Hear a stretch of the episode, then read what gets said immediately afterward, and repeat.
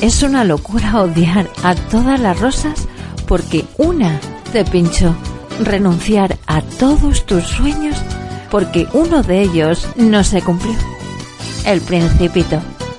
Hola amigos, amigas, bienvenidos un viernes más al Rincón de las Letras, un programa donde el mundo de la literatura toma una tonalidad diferente.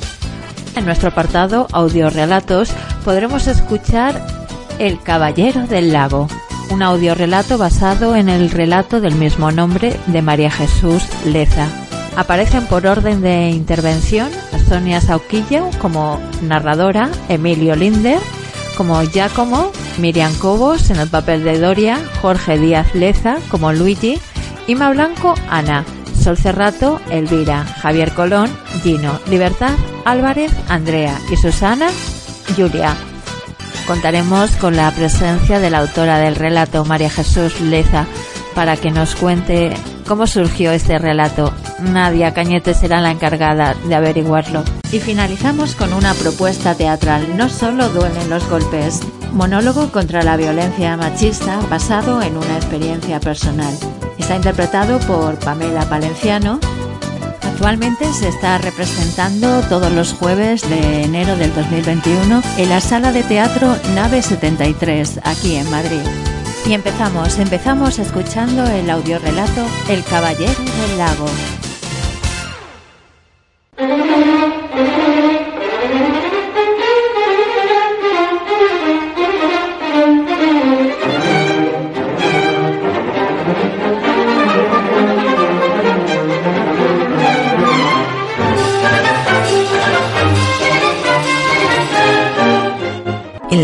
Pequeña localidad de Torre del Lago, la tarde cae lenta y dulcemente. La fachada de Villa Puccini va tomando poco a poco el color rosado del crepúsculo y las sombras de los setos y de los árboles del jardín se alargan proyectándose sobre el sendero que conduce a la casa. En el estudio, el maestro desgrana sobre el piano las notas de su nueva ópera, cuando de improviso interrumpe su labor al sentir unos leves golpes en la puerta. Adelante. Perdone, maestro, el señor Luigi está aquí y desea verle. Luigi, hazle pasar inmediatamente, Doria. Querido amigo, bienvenido. Te agradezco que hayas acudido a mi llamada tan pronto. Ya como, qué alegría verte ya restablecido y sentado al piano, como en tus mejores tiempos. Sí, amigo mío, ha sido duro y pesado. Pero todo pasa, afortunadamente. Hasta doy pequeños paseos por el jardín. Naturalmente ayudado de un bastón. Pero siéntate, por favor. ¿Qué tal el viaje? Excelente. El tren de Florencia ha llegado puntual. ¿Te apetece tomar algo? Sí. Doria. Sírvenos té en cuanto puedas. Y, y esas deliciosas pastas que prepara Ana. Sí, señor, enseguida. Bonita muchacha. Las escoges bien. Granuja. Doria es una muchacha del pueblo, encantadora, amable, siempre dispuesta.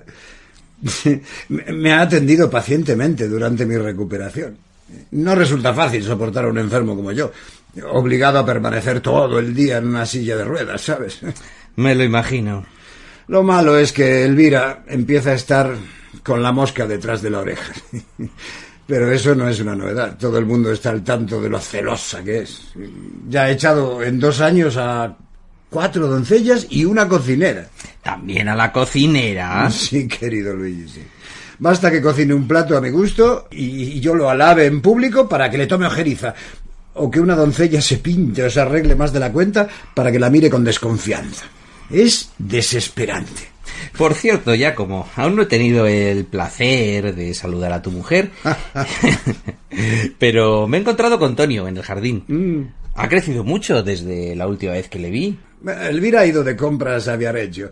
Por eso hoy está siendo un día tranquilo y sosegado para mí. Ay, gracias a Dios. En cuanto a Tonio, no me da más que disgustos. Pero, pero si todavía es un niño, eh, ¿cómo puede darte ya quebraderos de cabeza? No lo entiendo. Tenía puestas en él todas mis esperanzas. Pensaba que sería el continuador de mi obra, que seguiría la tradición familiar, como mi padre, como yo. Sin embargo, no demuestra el más mínimo interés por la música. No me digas. Solo piensa en juegos y deportes. El otro día, sin ir más lejos, no se le ocurrió otra cosa que coger un violín de mi colección, nada menos que un Stradivarius, fabricar con él una especie de barco de vela y echarlo a navegar en el lago arrastrándolo con una cuerda. como puedes suponer, flotaba de maravilla, claro. Bueno, ya como a lo mejor va a ser un futuro ingeniero naval, eh, que tampoco es cualquier tontería, ¿no?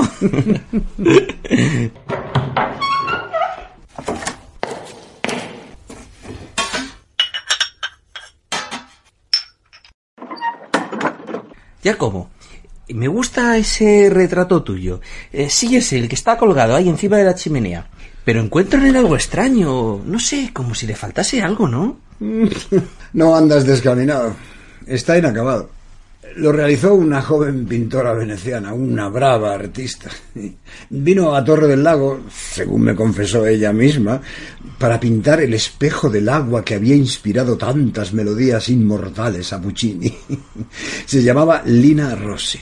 Era bella, moderna, deportista, simpática. Me pidió posar para ella, a lo que me presté con gran placer, pues además de pintora era una gran conversadora. Pasé con ella unas tardes muy agradables, hasta que... Hasta que... hasta que intervino Claro. Elvira. Claro. Parece ser que fue a verla a la pensión donde se hospedaba. No sé qué le diría. El caso es que al día siguiente regresó a Venecia sin despedirse. Lina era una mujer inteligente, ¿sabes? No, no quiso complicarse la vida y, y apreciaba demasiado su bonita cara. Ahora me alegro de que lo hiciera porque me gustaba mucho aquella muchacha. Oh, no quiero ni pensar lo que hubiera pasado si se hubiese quedado en Torre del Lago algunos días más. Ay, ya como, ya como, siempre tan enamoradizo. Eres incorregible. Pues necesito estar enamorado. Enamorado como a los 20 años. ¿eh? Y, y el día que no lo esté, pues ya podréis ir preparando mi ataúd, porque estaré muerto. Ya. Y ahora, ¿de quién estás enamorado? ¿De quién estoy enamorado? De Butterfly. Quiero que triunfe en la escala. Es la ópera, el personaje que más amo. Te creo, ya como. Ahora estás enamorado de Butterfly. Como en otro tiempo lo estuviste de Manon, de Mimi, de Tosca. Ay, qué personajes femeninos los tuyos. Jamás se han escrito en la historia de la ópera páginas tan bellas para la mujer. Está claro que en tus óperas los hombres no tenemos gran cosa que hacer. ¿No te parece? Bueno, estoy introduciendo en Madame Butterfly algunos cambios y necesito tu consejo, que como libretista de la ópera es muy importante para mí. Estoy metido de lleno en ella y sin problema alguno hasta ahora. Abundan los efectos y momentos musicales, sobre todo en el dúo de amor del primer acto, y he pensado en una acción escénica bella y al mismo tiempo innovadora. A ver, ¿qué opinas de esta frase orquestal en la aparición de Jojo San, acompañada del cortejo de boda? ¿m?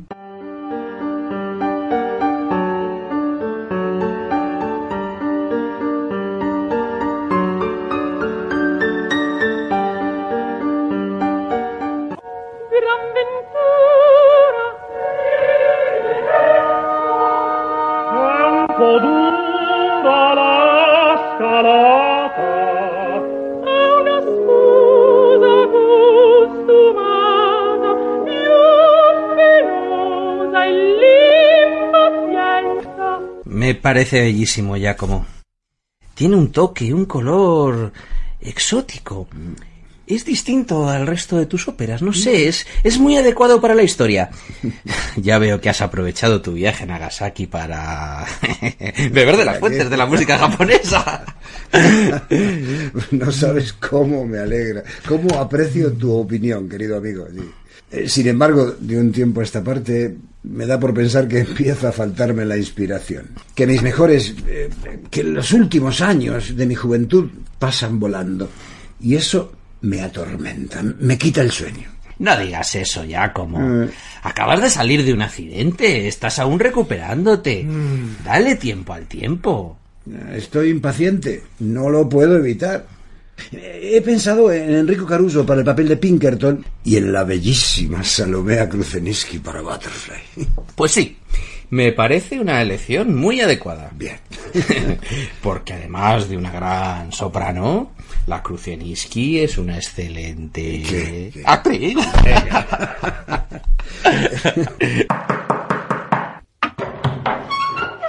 Disculpe, maestro. ¿Puedo retirar ya el servicio de té? Sí, sí, puedes llevártelo. Dile a Ana que las pastas estaban soberbias, como siempre. Gracias, se lo diré de su parte. La doncella recoge la bandeja, abandona el estudio y se va canturreando por el pasillo hasta la cocina.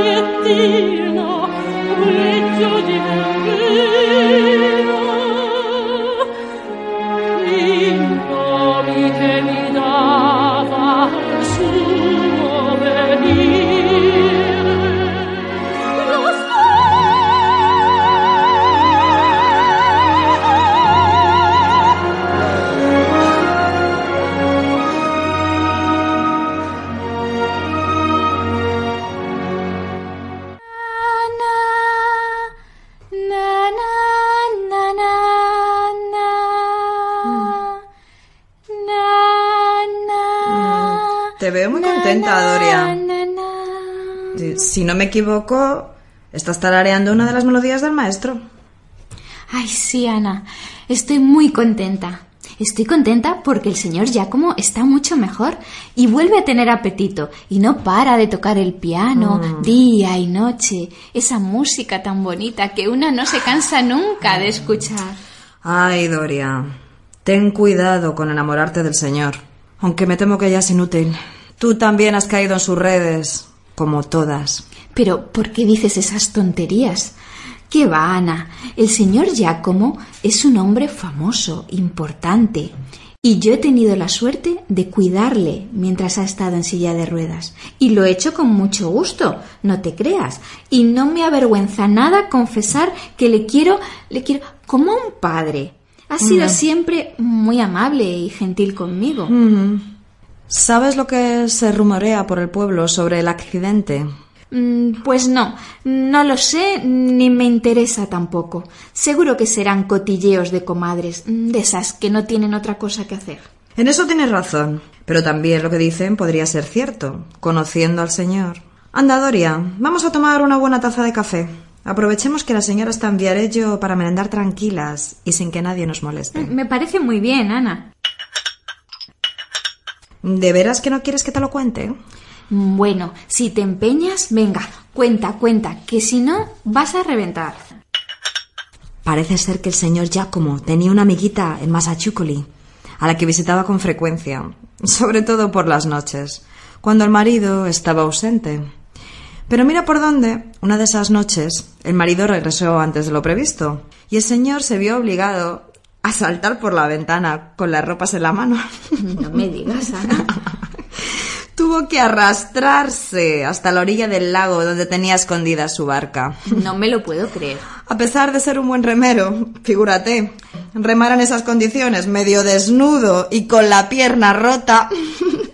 Por suerte para él, se tropezó con el vigilante del lago, que le remolcó hasta su casa. Nadie supo nada de esto. Y toda la culpa se la llevó el de Dion Butón, que estaba en un garaje de Luca y que desmontaron para fingir un accidente. De verdad, Ana, que todo eso me suena a cuento chino. O mejor a una de esas historias que me contaba mi madre sobre... eh, ¿Cómo se llamaba? Un tal... ya como Casanova, creo. Saltando de una ventana a otra, con las ropas en la mano. Hay que ver lo que inventa la gente. Ya. Pues esas cosas que contaban sobre el señor, que se tenía un amante en Luca, que si se veía con una dama alemana hospedada en el gran hotel Viareggio, me escandalizaban. Pero ahora ya no. Ahora lo encuentro todo de lo más natural. ¿Sí? ¿Lo encuentras eso de lo más Pues sí, natural? Sí, sí, querida Doria. Tú eres muy joven, pero yo llevo ya más de un año en la casa y conozco bien al maestro. Al señor Giacomo le gustan las mujeres y a las mujeres les gusta el señor Giacomo. El señor es guapo, elegante, deportista, amable y gentil con las damas.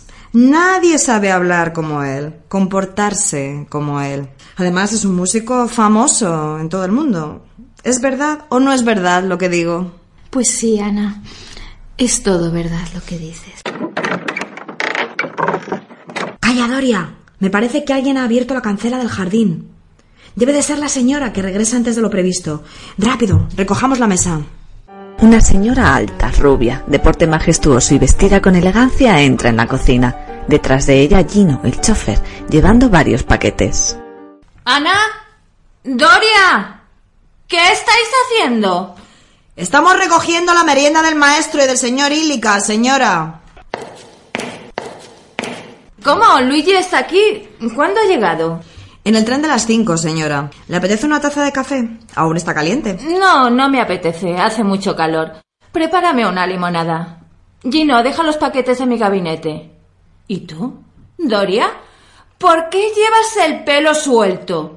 Te he dicho mil veces que lo quiero recogido y cubierto con la cofia. Es que, es que señora, me lo he lavado y aún lo tengo algo húmedo. No me gusta tu pelo. Lo tienes demasiado largo, demasiado enmarañado. Un día de estos te mando al peluquero para que te lo arregle y te lo corte. Se equivoca la señora. No lo tengo enmarañado. Lo tengo rizado. Y lo suficientemente largo para recogérmelo en un moño. No me repliques, insolente. Te digo que lo tienes muy largo y basta. Y ahora voy al estudio. Llévame allí la limonada. ¿Has visto? Querer cortarte el pelo. ¿Por qué no se corta ella la lengua, digo yo? Una melena tan preciosa. No se lo permitas, ¿eh? No te preocupes, Ana. No va a salirse con la suya. Antes me voy de esta casa. Mm. ¿Quedan limones para el refresco? Me parece que quedan tres, los justos para una buena jarra. Gino sale del gabinete de la señora acompañado de Andrea, la niñera de Tonio. El señorito Tonio es algo travieso. Sí, Gino, aunque yo le tengo mucho cariño. Es un chico muy inteligente. Seguro que se parecerá a su padre. ¡Uf, chicas! ¡Qué calor hacía en mi arreglo! Los últimos coletazos del verano. Si te esperas un poco, podrás tomar un buen vaso de limonada. Habéis regresado muy pronto, ¿no? Bueno, esta tarde la señora Elvira estaba nerviosa, inquieta. Ha entrado en casi todas las tiendas de Viamaggio y apenas ha comprado nada. Era como si deseara volver cuanto antes a Torre del Lago. Sería el calor. Acabo de oír otra vez la cancela. Será el señor Ílica. Va a llegar muy justo a la estación para tomar el tren de las ocho y cuarto. Esta vez ha sido una visita muy corta. Bueno, voy a llevar la limonada a la señora. Pero antes recógete el pelo en un moño, Doria. No vayamos a tener problemas. Sí, eso, no sea que te manda el peluquero. Es noche cerrada en Torre del Lago. En Villa Puccini reina la paz y el silencio, solo interrumpido de vez en cuando por las notas del piano. Elvira, fatigada por las compras en la ciudad, se ha acostado, así como el pequeño Tonio. Ana comienza a cerrar los postigos de las ventanas y Doria lleva la cena al maestro, un plato de pasta y un vaso de vino. Con permiso, señor Giacomo, le traigo la cena. Adelante, Doria. Déjala sobre la mesa.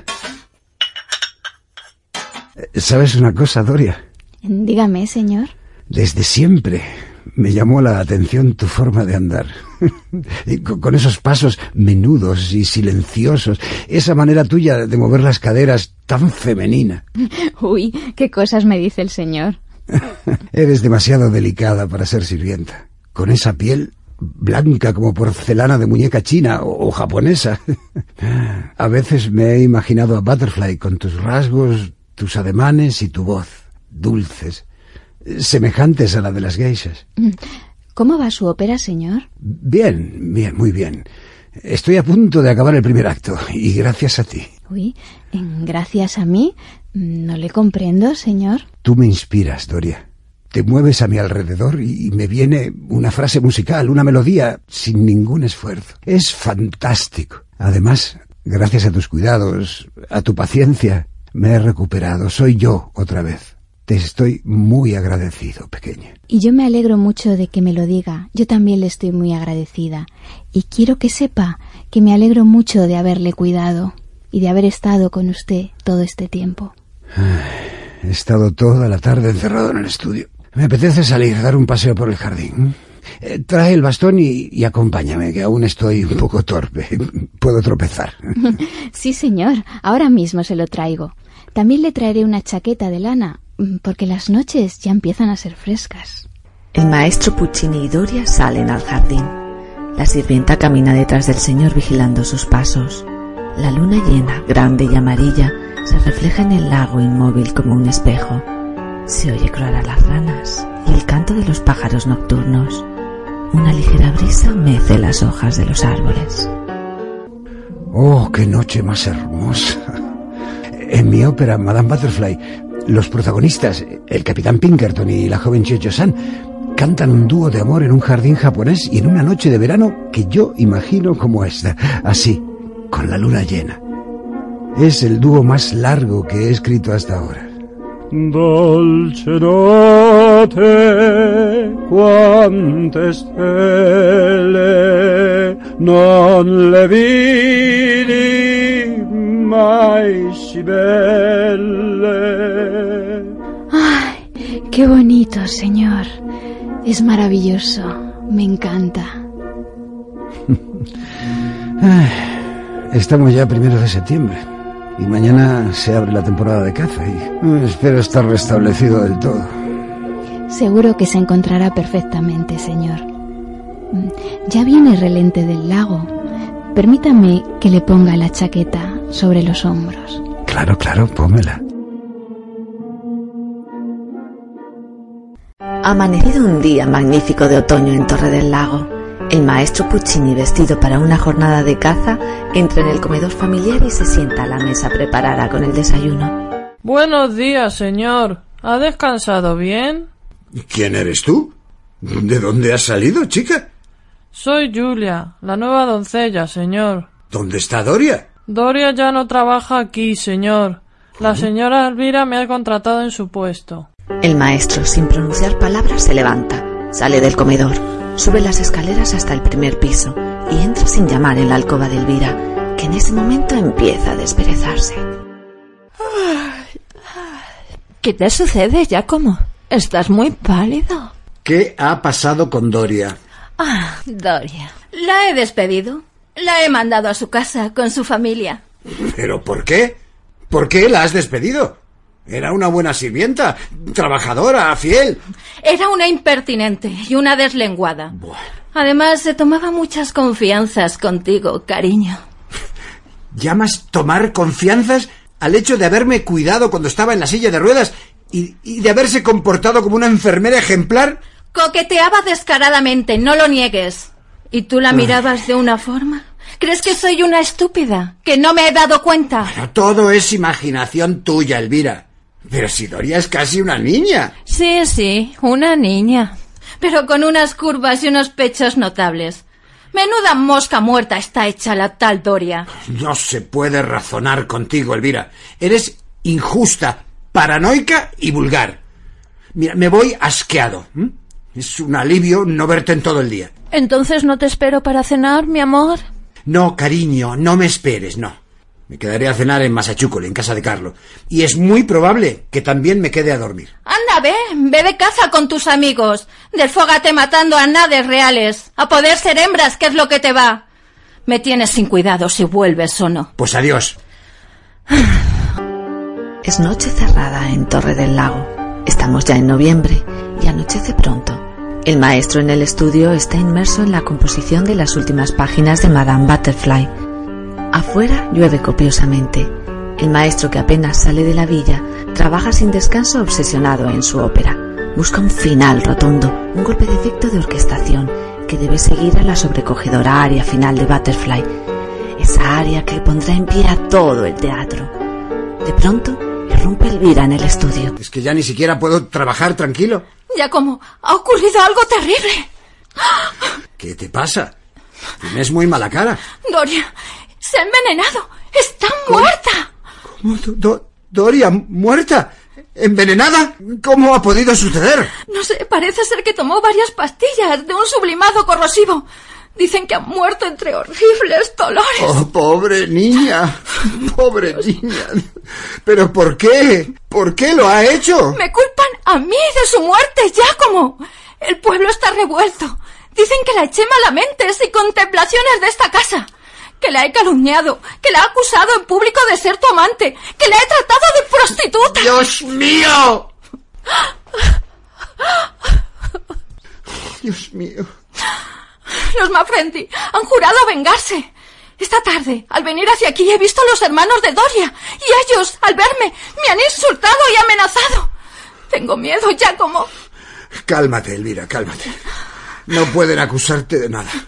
He pensado irme de Torre del Lago por una temporada, hasta que pase todo. Mañana mismo tomaré con Tonio el tren para Luca. Iré a casa de mi hermana Tisiana. Me parece una buena idea. No va a pasarme nada, ya como verdad. No, no, no, no, no tengas miedo, Elvira. Tómate una tila y, y acuéstate.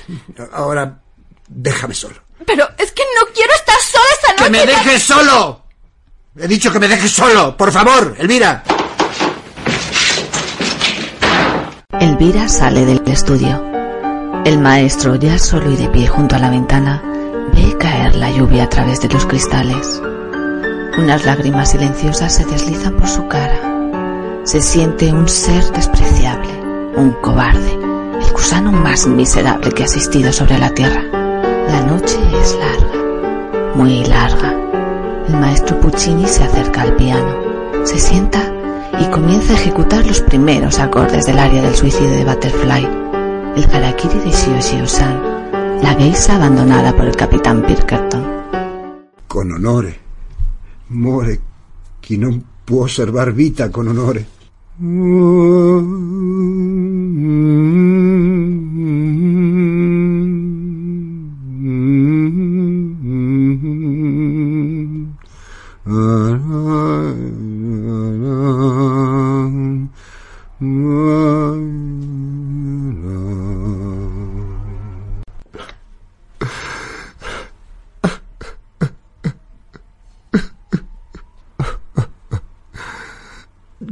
Doria.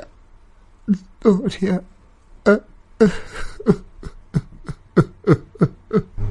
Con honor muore chi non può servar vita con onore. La imagen de la geisha arrodillada con la espada contra su estómago se mezcla con la de Dory ingiriendo las pastillas mortales. Sio Sio San sucumbe herida de muerte y los acordes de metal, cuerda y percusión se funden en un todo solemne, trágico, grandioso, mientras el telón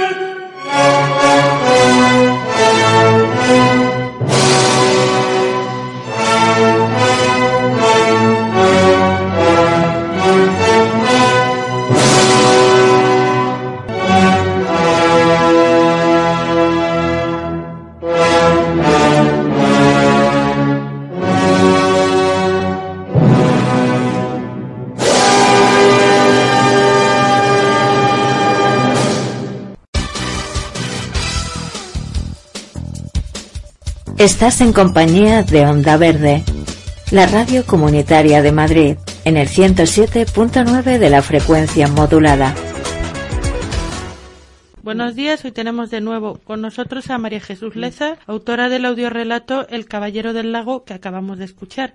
Buenos días, María Jesús. Buenos días. Pues después de haber escuchado el relato, si te parece, podemos empezar con la entrevista. Como quieras, ¿eh? Perfecto. Cuéntanos, ¿en qué te has inspirado para escribir este audiorelato? Pues yo me he inspirado básicamente en la vida de Puccini, que es bastante apasionante. Es un personaje muy singular eh, muy famoso. Soy una enamorada de su música, aparte de todo. Y, me interesaba por las dos cosas, por su música y por él mismo. Me inspiraba bueno. en él. En, Te inspiraste en, en el, personaje y como en compositor. su vida y en un episodio de su vida. Ah, muy bien. El relato, por lo que sabemos, está basado en un hecho real, ¿verdad? Efectivamente. Y hecho, bueno, eso es lo que tiene el atractivo de él. cuéntanos qué hecho fue, cuándo ocurrió, cómo. Bueno, la fecha no, no, te, no sé decirte porque debió de ser cuando Puccini estaba en el apogeo de su fama cuando y de, y de su belleza, vamos a decir. Pues sería un cuarentón o una cosa así, un poco más. Y era un hombre bien sabido, era un seductor nato, había tenido muchas amantes y, su, y la mujer de Puccini pues estaba bastante, vamos a decir vulgarmente, mosqueada con él. ¿no? Bastante harta, sí. Entonces, eh, el hecho, tú quieres que te cuente, ¿no? Un poco, ¿no? Bueno, pues esto es un, un suceso que, que, que ocurrió en, en la propia villa de Puccini. Era un señor, eh, como era famoso, también era un señor acomodado, efectivamente. Tenía sus, sus sirvientes y entre ellos había una doncella jovencita, bastante atractiva. Y solamente por el hecho de ser una chica atractiva y joven, a la mujer se le iban ya, se le llevaban los demonios, ¿no? Y a partir de ahí, la mujer de Puccini, la esposa de Puccini, pues eh, empezó a difamarla, pero más que nada por celos, o sea, pero celos infundados. Y hubo una serie de difamaciones eh, contra esta chica, entonces la echó de casa. Por supuesto, la echó y encima la difamó. Y esta chica, desesperada, porque claro, en la Italia aquel epo- aquella época, imaginaros cómo era, en el siglo XIX, pues, eh, bueno, no, ya sería ya en el 20. Yo creo que esto sería en el 1900, alrededor de 1917, 15 y tal. Principios Ya- del siglo XX. Principios del siglo XX, sí. Bueno, es igual. Aquella época en Italia, lo del honor, todavía estaba muy. Esta doncella eh, se suicidó. En extrañas circunstancias apareció flotando en el lago es que se había suicidado. Entonces los hermanos de esta chica, indignadísimos por esto, porque sabían que la había difamado esta mujer, la mujer de Puccini, le pusieron una denuncia ante las autoridades. Y entonces hubo un juicio porque ellos decían que se había suicidado a consecuencia de las calumnias de esta mujer. Entonces hubo un juicio y en ese juicio se demostró, se llevó a un médico que hizo la autopsia del cadáver de esta chica y el médico demostró que esta, esta eh, chica había muerto virgen. Con lo cual, todas las difamaciones y calumnias de la mujer de Puccini Eran eran, falsas. falsas. Entonces se la condenó a la cárcel directamente. Aquello eh, dentro de la villita que era el pequeño pueblo que era mm, Viarello y Torre del Lago, pues claro, eh, eh, supuso pues un escándalo. Pero entonces, claro, para no ir a más, entonces Puccini, que ya era muy famoso y poderoso, vamos a decir eh, palabras vulgares, untó a la familia de, de esta chica con muchísimo dinero y entonces retiraron la denuncia. Ya. Compró el Así, silencio. exactamente. Entonces retiraron la denuncia, pero eso sucedió, lo, lo sé porque lo he leído en, en crónicas de, esas, de esa época, que aparece, vamos, es hecho sabido. Curioso, no, yo no lo, yo no lo conocía, pero es, además, curioso. coincidió más o menos cuando Puccini estaba creando la maravillosa ópera Madame Butterfly. Ajá. Entonces él pretendió hacer una historia paralela. Ya, el suicidio de Madame Butterfly y el suicidio de esta chica. Claro, claro. Hacerlo coincidir en tiempo. ¿Dónde y cuándo surge este, esta idea del audiorelato? Bueno, de relato, mejor dicho, ¿no? Pues es decir, es un relato. Vosotros lo habéis transformado en un relato maravilloso, pero es un relato. Pues en un viaje, como me suele ocurrir a mí, voy a un sitio, me fascina el sitio, voy a París, hago un cuento sobre París. voy a, yo qué sé, a Florencia, hago un cuento sobre Florencia. Y esta vez fuimos a Torre del Lago, pero fuimos expresamente a visitar la villa de Puccini, que se, se ha convertido en una casa museo. Ajá. Y fuimos exclusivamente porque es nada, un pueblecito. Y entonces fuimos eh, para ver la casa nada más. Fuimos hasta allí en tren, porque los trenes en Italia sabéis que van a todas partes y funcionan de miedo los trenes Sí. de cercanía. Primero te vas a Via- Viareggio, que es, que es un pueblo de playa bastante importante, coges un autobús hasta Torre del Lago. Y entonces allí visitamos la casa, todo muy entrañable, con, un, con el guía. El guía se veía que era un gran amante también de Puccini. Y nos enseñó la casa, la casa que está bastante, la pobre, un poco, un poco deteriorada, la verdad. No era muy grande tampoco, era una vía nor- normal, de dimensiones normales, de, de dos plantas. La- el primer piso no se visita porque está muy mal, se visita solamente la planta de abajo con el piano, eh, en fin, sus cosas, sus objetos personales, etcétera, etcétera. Y dentro también, al lado del jardín, está la cripta familiar. Ahí está enterrado, parece que, eh, bueno, está enterrado el propio Puccino, su esposa, y me parece que está también su hijo, pero eso no recuerdo muy bien. Entonces, eh, claro, el ambiente este musical y de la historia de Puccini fue lo que me... Cuando regresábamos a, a Massa, cuando regresábamos en el tren, le dije a Ricardo, mi marido, digo, mira, voy a, voy a escribir ahora mismo, en cuanto pueda, un cuento sobre Puccini, porque me parece un personaje fascinante. Y dijo, pues, pues muy bien, pues escribe. ¿Qué, Pues, ¿Qué iba a decir, no? Ya en el tren de vuelta a, a Massa, donde estábamos, en Marina de Massa, que está cerca relativamente, en el tren ya se empezó ya mover el coco un poco. Bueno, eso está bien, mente inquieta, que Sí, claro, donde va no se queda con la anécdota de he estado aquí, he hecho una foto y me he ido, sino, bueno, a ver cómo puedo yo, ya no solamente recordarlo yo, sino en cierto modo transmitirles a los demás lo que yo he visto allí, ¿no? Y bueno, hay quien lo transmite Bueno, contando el ¿sabes lo que viaje y quien lo eh, transmite. vamos a ver, eh, Nadia, te puede un poco motivar el sitio, porque los sitios al verlos siempre te motivan un poco el entorno. La vía está un poco deteriorada, con aspecto antiguo. El lago al lado, ¿eh? Con un lago, con una vegetación. Ese ambiente ya te influye. Pero evidentemente lo que te influye de verdad es el personaje. Porque Claro. encima en ese entorno hay un personaje súper interesante. Que tiene mucho que contar. No el personaje, lo que ha hecho el personaje. Sí, sí, sí, sus acciones. Sí, pero a eso me refiero, a que hay maneras de contarlo. Es decir, tú puedes llegar y hablar del personaje como tal y contar una historia de quién fue Puccini y tal, como casi como en el colegio, ¿no? En el instituto.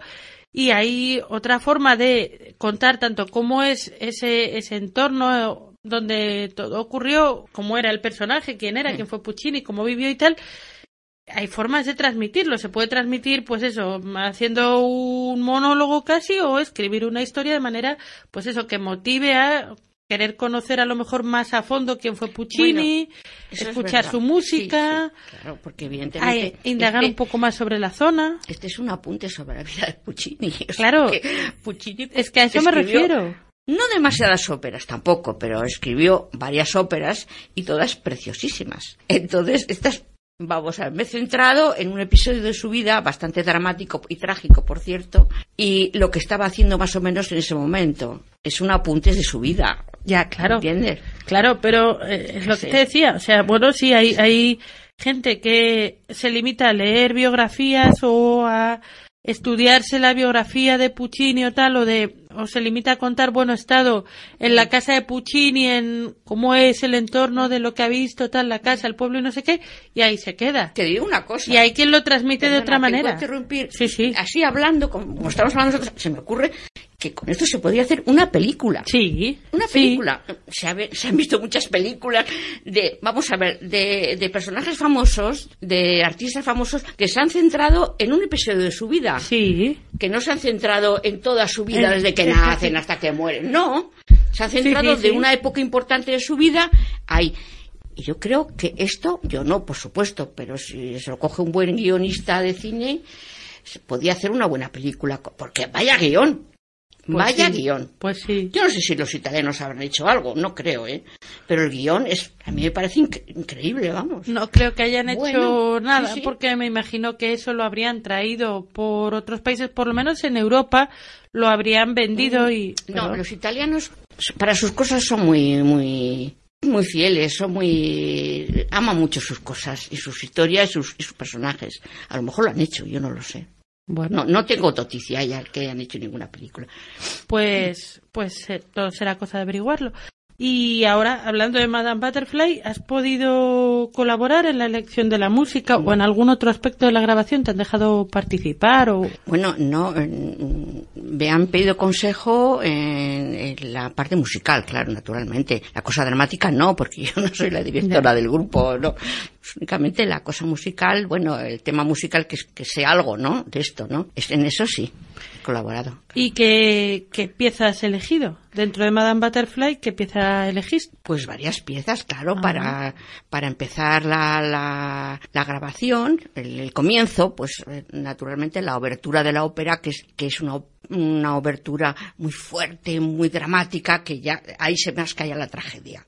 Entonces, ahora que recuerdo, eso fue, eso ha sido para el principio de relato, hacia cuando él está en, en- en plena, en plena creación, pues el, eh, el, el, el trozo cuando eh, ella, eh, Madame Butterfly, aparece con el séquito de doncellas cuando va a casarse con el guapísimo Pinkerton. Es el trocito que es muy bonito porque es un coro femenino. ¿Y qué más? Espera que recuerde. Ah, me parece que en alguna otra parte también se ha incluido en la famosísima aria. Un día veremos, un día veremos el barco que regresa, que es una aria que la conoce todo el mundo, es lo más, la más popular de la ópera, pero también es, es bellísima, claro. Y ya para. Ah, y luego está en, la- en el relato que hay una escena en, el jardín de la villa entre Puccini y la doncella, pues eh, como, como ambiente hemos, hemos incorporado el coro a boca chiusa de la ópera, que es precioso también.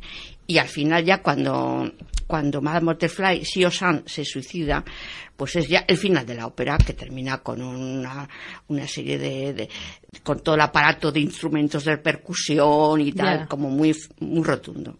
Que yo recuerde. me ¿Y por qué no- elegiste, y por qué elegiste esas piezas y no otras? Porque son las que tienen que ser, eh, sencillamente. Supongo que Es será, no puede ser será, otra. será como antes, ¿no? Igual que, igual que decías que, que para hacerlo coincidir con, para hacer coincidir la historia paralela de, de Puccini con la de esta chica. Exactamente. Pues me imagino que igual que para hacer coincidir esas partes de Madame Butterfly con cada una de las partes del audiorelato. Exactamente. El final del relato es cuando Puccini se entera que esta chica se ha, Ha suicidado. fallecido, sí. Entonces es el final de la ópera, claro, evidentemente. ¿Cuál es dentro de la obra? No, no me refiero a la interpretación, sino a ti como, como escritora. ¿Cuál es tu personaje favorito del relato y por qué? relato. O tus Hombre, personajes. Puccini, sí. Puccini, Puccini. Es para- para- es un personaje fascinante. O sea, con todos sus defectos, sus mm, sinvergüencerías, pero también era una persona genial y ha hecho una música bellísima que se le perdona todo solamente por haber, de verdad, por haber escrito esa música tan bella. Se le perdona lo demás, todo, lo todo, demás se le se perdona perdona. todo. ¿Qué te han parecido los personajes? ¿Qué te parecen los personajes? Los del relato. Efectivamente, eh, me ha gustado muchísimo el que hace de Doria, la doncellita, me parece una chica muy dulce con una voz preciosa. Y también el de, el de Puccini, y también, bueno, es un actorazo, Emilio, ¿no? Emilio Linder, que le da a cada personaje su tono exacto. Y también en la contrapartida, el, eh, el de la esposa de Puccini también me, el- me, ha, me ha gustado mucho. Bueno, a mí el triángulo amoroso, vamos a decir. Que los demás personajes son muy secundarios, son meros acompañantes del relato. Los principales son estos tres y son los que tú te fijas un poco, ¿no? Claro. Bueno, María Jesús, muchas gracias por haber estado con nosotros un día más y supongo que nos veremos o tendremos otras entrevistas en próximas ocasiones. Pues ojalá, a mí me encantaría. Sí, nosotras también, encantadas. Ojalá. Gracias. Iba- Gracias a vosotras. Estás en compañía de Onda Verde, la radio comunitaria de Madrid, en el 107.9 de la frecuencia modulada. Terminamos con nuestra propuesta teatral No solo duelen los golpes. Escuchamos a Pamela Palenciano explicándonos cómo surgió este monólogo y también vamos a poder escuchar un fragmento de la representación. Bueno, no solo ven los golpes, es un monólogo, monólogo diálogo con el público que, que nace hace muchos años, pero que no nace como monólogo, sino como una exposición de fotos, después un taller, y ahora un monólogo contra las violencias machistas y que habla de mi, de mi primera, en primera persona de mi experiencia. Lo que pasa es que hago un análisis del amor romántico y del patriarcado desde un, desde un punto de vista feminista. El monólogo tiene como muchas partes que, en las que hablo de mí, pero que empieza analizando los cuentos, el amor, cómo nos educamos en el mundo azul y en el mundo rosa, cómo hay estereotipos, roles, maneras de que nos llevan cuando nos enamoramos a vivir relaciones violentas. ¿Qué me va a restregar la baba del otro? ¿Qué? ¿Qué te pasa, Antonio? Nada. Tú sobrón. Nos peleamos, esta pelea fue peor que la primera. Cortamos dos semanas y dije yo con este tío no vuelvo, se ha acabado. A mí no me trata nadie más en mi vida como una mierda porque no me da la gana. Dos semanas aguanté. En las dos semanas yo me rayaba, que no, que no, pero luego me quedaba sola, digo, joder, es que ese tío es un baboso, me está cuidando de ese tío, no es que sea celoso, sino que me está cuidando que el otro mejor intenta- ligar conmigo. Cuando a las dos semanas vine a pedirme perdón con la tuna de mi pueblo, ese hombre de rodilla agachado, mira, yo de verdad, aquí poca gente Andalucía, porque eso Andalucía es muy intenso, ¿eh? Ese hombre de rodilla, mira, mi vecina asoma, ¡ay, qué bonito! Mi madre preguntándome, ¿qué pasa, qué pasa? El otro llorando, yo que lo quería. Digo, venga, pues lo perdono y que todo sea como antes. ¿Veis el círculo? Te quiero, ¿qué te pasa? Nada, tú sobró. Nos peleamos, me pide perdón, todos como antes. Si este círculo hubiera sido perfecto, la gilipollas soy yo que dirías, Pamela, está en la fase guay, cuando venga la tensa, prepárate que viene siempre la chunga. No. A mí Antonio empezó a tejerme una telaraña, como todas las personas cuando ejercemos violencia, porque todas las personas ejercemos violencia, donde acabamos confundiendo a la víctima de nuestros malos días, de nuestros malos momentos, de nuestros traumas de la infancia, donde Antonio le capa una noche de fiesta, de llevarme de aquí a aquí, sin transitar por aquí. Os pongo el ejemplo, el momento de Disco Live. A la Disco Live, qué buenas eran en mi pueblo, tío, ya no hay, ¿eh? Y la Disco Live, el momento lenta era cuando cerraban y llega el Antonio y me saca a bailar, cha, estamos los dos ahí, nuestro rollía, no sé qué, de esto que me he hecho así encima de, y ¿sabéis qué mirada que tú miras como para el infinito, que no miras a nadie y que estás como en tu película? Bueno, pues había un tío. Claro, el Antonio se cree que me estoy mirando con él, empieza a pegarme empujón, a pegarme voz delante de toda la discoteca, nadie hace nada, son cosas de pareja, y en la puerta de la discoteca se pone de rodillas llorando a pedirme perdón. Tía, perdóname, vale, que yo no, no sé si ese tío te había mirado, tía. Y yo, sí, sí, sí, te perdono. Y mi, en mi cabeza, hostia, que me ha empujado. Hostia, que me ha dicho un montón de cosas feas. Y escuchándolo, que sí, cariño, tía, perdóname, perdóname. Y otra vez aquí arriba, súper bien. Venga, vamos a olvidarlo, que me tengo que ir a mi casa, venga, venga. Y luego al rato se pone como por aquí. Digo, nene, te has quedado muy callado, ¿no? Pues no sé, tú sabrás lo que me pasa. Pues yo qué voy a saber. Que me dejes solo mejor, ¿vale? Déjame solo que me está agobiando. Pues yo no entiendo qué le pasa ahora, porque si le hemos arreglado lo de antes, yo no he mirado para ningún lado, ni llevo un apuesto raro, yo no lo entiendo.